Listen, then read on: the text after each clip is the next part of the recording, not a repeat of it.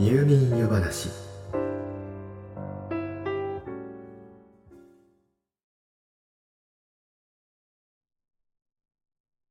人間にとってこれほど都合のいい果物が他にあるでしょうか？手頃な大きさで持ち運びがしやすい。自然素材でラッピングされていて手で開封可能。種もなくそのまま生で食べられて果汁が飛び散ることもなく栄養とカロリーを素早く補給できます。しかもお値段も手頃。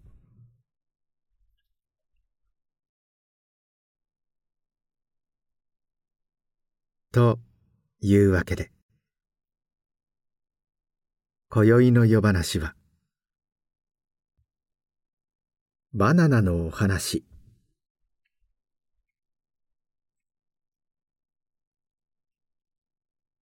バナナの原産地は東南アジア付近だと考えられています。バナナの人の手による栽培はかなり古くから行われていたようで紀元前世界最古の農耕跡として世界遺産にも登録されている。パプアニューギニアのクックの初期農業遺跡からもバナナを栽培していたと思われる跡が見つかっています。その後バナナの栽培は熱帯地方を中心に東南アジアから世界各地へと広まっていきました。西に向かってはミャンマーインドそしてアフリカへと伝わりやがてコロンブスの時代になるとアフリカを経由してアメリカ大陸にまで到達しました。日本へは明治36年台湾を経由して輸入されたのが最初のようです。輸入が始まった頃は保存技術が未発達だったため台湾から輸送中の船内で熟してしまうこともありました。そこで捨ててしまうぐらいならと当時台湾からの船が最初に入港していた北九州の門司港で行われていたのがいわゆるバナナの叩き売りです時事ネタなどを盛り込んだ工場でお客を盛り上げ最初は高い値段を提示してみせてから徐々に値段を下げてゆきお客から「買った!」という声を引き出すというのが定番だったようです。そして現代。2020年の果物の輸入量データによれば日本へのバナナの輸入量は第3位のキウイフルーツおよそ11万トン。2位のパイナップルおよそ15万トンを大きく上回ってダントツの第1位。106万トン以上となっていてその8割以上がフィリピン産となっています。ちなみに世界全体で見るとバナナの生産量は1位から順にインド中国インドネシアブラジルエクアドルとなっていてフィリピンはそれらに次ぐ世界6位です。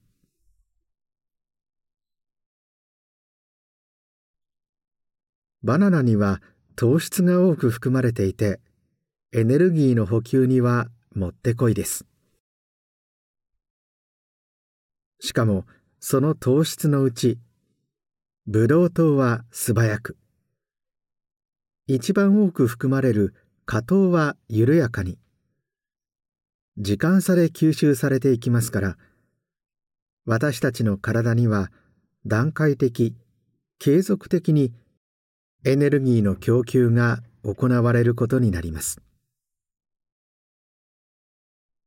スポーツ選手がよく競技前にバナナを食べているのはこのためでしかも運動後も30分以内に食べると疲労回復に効果があると言われています。これらの特徴はもちろん朝食にも最適と言えるでしょう。準備に手がかからず寝起きのエネルギー不足解消と午前中のエネルギー供給両方の役目を果たしてくれます。なおそのカロリーは1本あたり86キロカロリー。ご飯に換算するとお茶碗半分程度でしょうか。また数々の果物の中で特にバナナに多く含まれているのがカリウムです。カリウムには塩分を排出する効果がありますから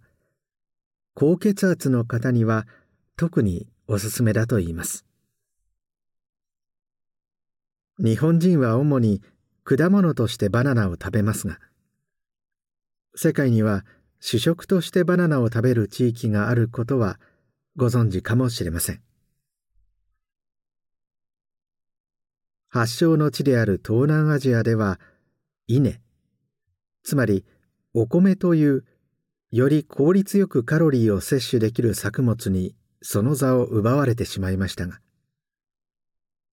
現在でもアフリカなどには料理用バナナを栽培して主食として食べている地域が多くあります。その代表的な国がウガンダ共和国で青いバナナを蒸して潰したものを主食としています。それはマトケと呼ばれていて味は薄めで固めのマッシュポテトといった食感なのだとか。日本のご飯のようにおかずやソースを添えて食べられています。熟した甘くなった果物用の品種も日本のように食べられていてこちらはイエローズと呼ばれています。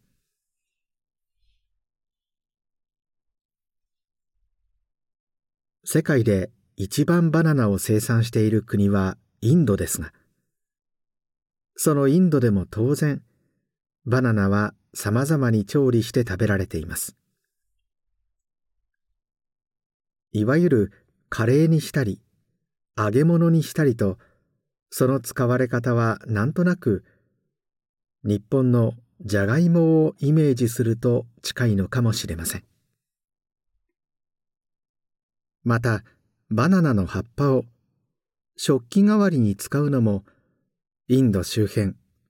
マレーシアなどの東南アジアでは一般的で大きなバナナの葉を敷きその上にカレーやご飯ナンやチキン漬物のようなものなどをさまざまに盛り付けて食べています。バナナリーフライスと呼ばれこの形で食事を提供する本格スタイルのお店は日本にもあると言いますから機会があったら試してみたいですね。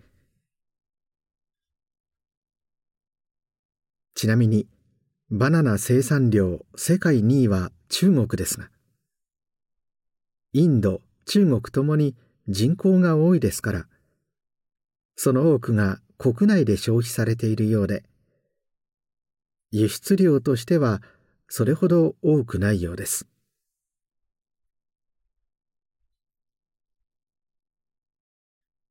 このように世界中で食べられているバナナですがあのアダムとイブが口にしてエデンの園から追放されるきっかけとなった禁断の果物は実はバナナだったのではないかという説があるのはご存知でしょうか。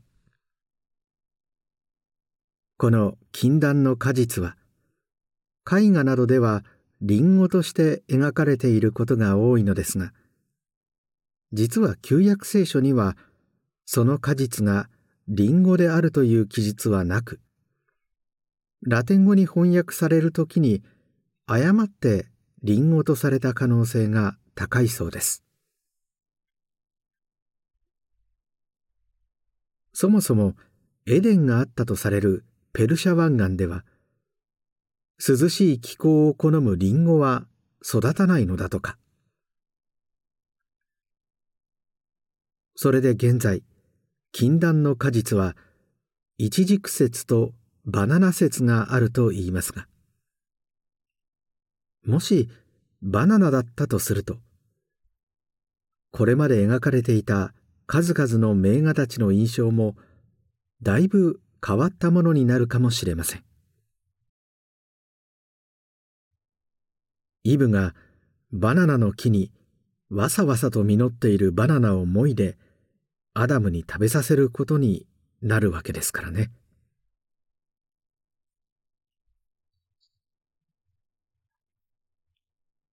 さて、バナナが好きではないという方はあまりいないのではないでしょうか。もちろんそれはあの甘くて柔らかい果肉のおかげ。つまり味や食感が良いことが一番の理由ですが。それと同じくらい私たちに好まれるもう一つの理由は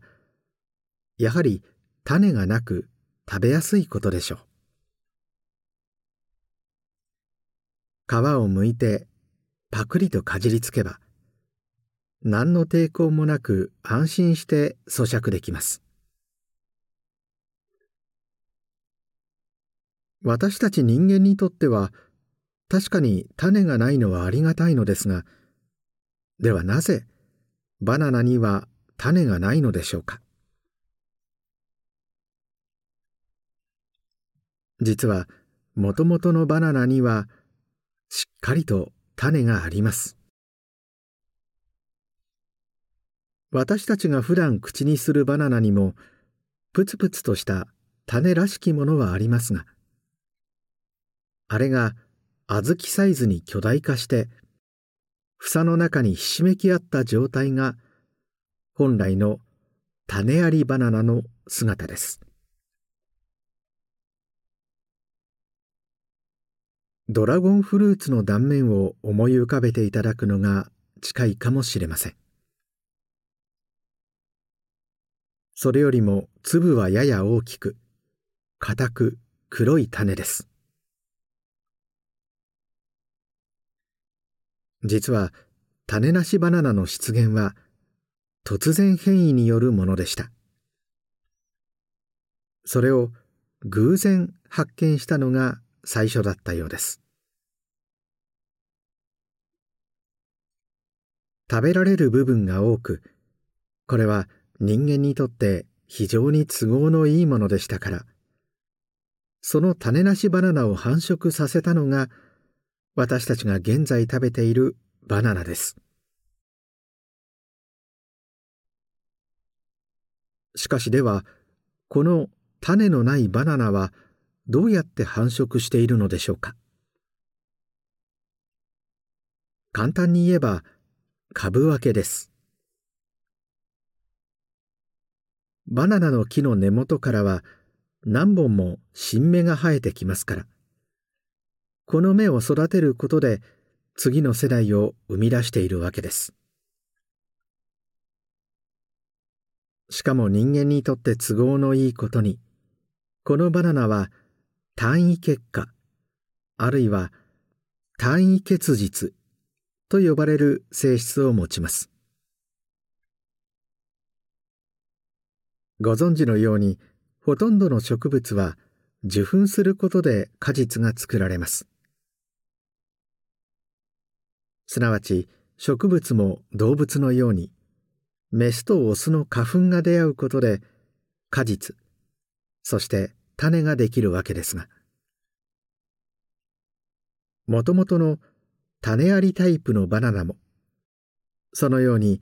鳥やコウモリなどが媒介することで受粉し種を作り出しています。しかしこの種なしタイプのバナナは受粉をすることなく単体で果実を作り出すことができるので受粉を意識せず栽培することが可能なのです。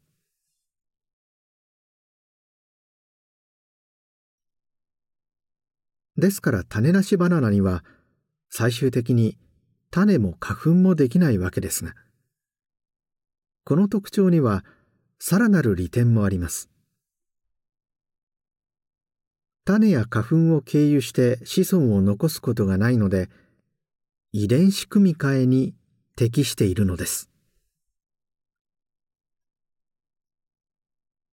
農作物に遺伝子組み換えを行う目的は一般に収穫量を増やしたり病気にかかりにくくしたりあるいは暑さ寒さに強い種を作り出すことにあります。しかし人間が遺伝子を組み換えた植物が花粉などを通じて他の自然種と交わり新たな種を生み出してしまうことは遺伝子汚染などと呼ばれ歓迎されません。しかし種なしバナナは人の手を介さなければ繁殖できないので無秩序な繁殖を防ぐことができるのです。遺伝子組み換えバナナの利用例として興味深いものに料理用バナナがあります。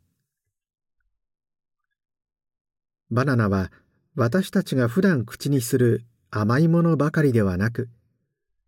甘くない料理用バナナも多く栽培されていますがこれらは比較的栽培しやすく腹持ちがよくカロリーも高めですから。先ほどもお話ししたように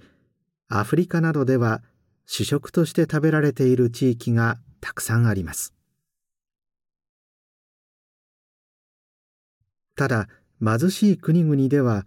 どうしても主食中心の食事にならざるを得ないという事情があります。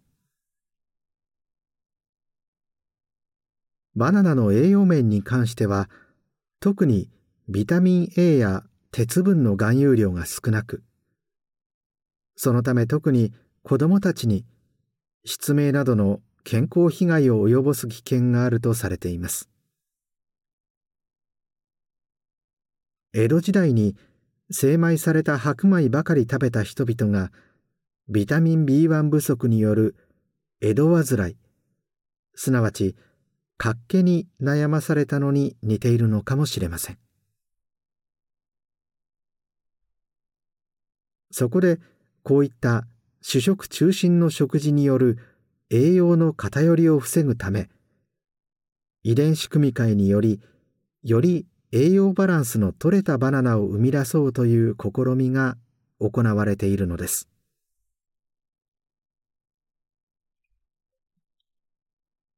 他にも遺伝子組み換えのバナナにワクチンの機能を持たせようという試みも行われています。発展途上の貧しい国々では電力の供給が不安定でせっかく届けられたワクチンなども保管が難しいという事情もあります。そこで遺伝子組み換えバナナをワクチンの代わりにしようというわけです。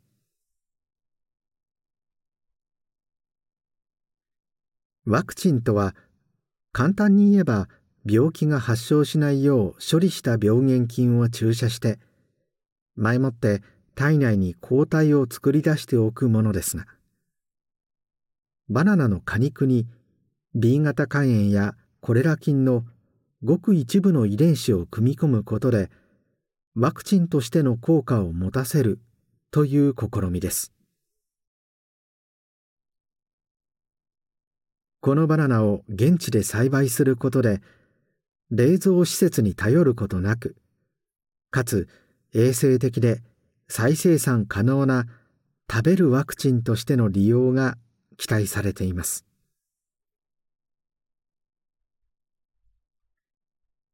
遺伝子組み換え食品に対する安全性はまだ完全に証明されたものではないとも言えますがこういった農作物に医療的な役割を担わせるという試みが非常に興味深いことだけは間違いないでしょう。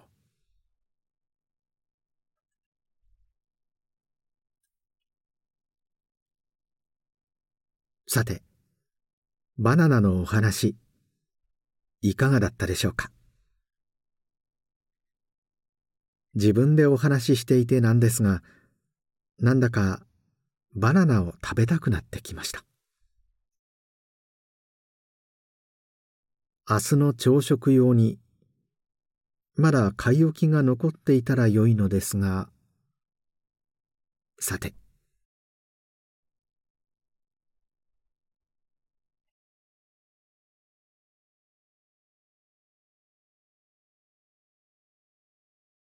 おっと、もうこんな時間。今夜もまた、喋りすぎてしまったようです。今宵のお話は、この辺りにしておきましょう。よろしかったら、また明日の夜、お休み前の時間にいらしてください。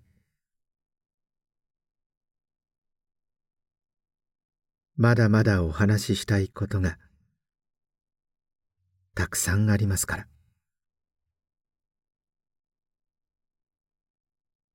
それではおやすみなさい。どうぞ。良い夢を。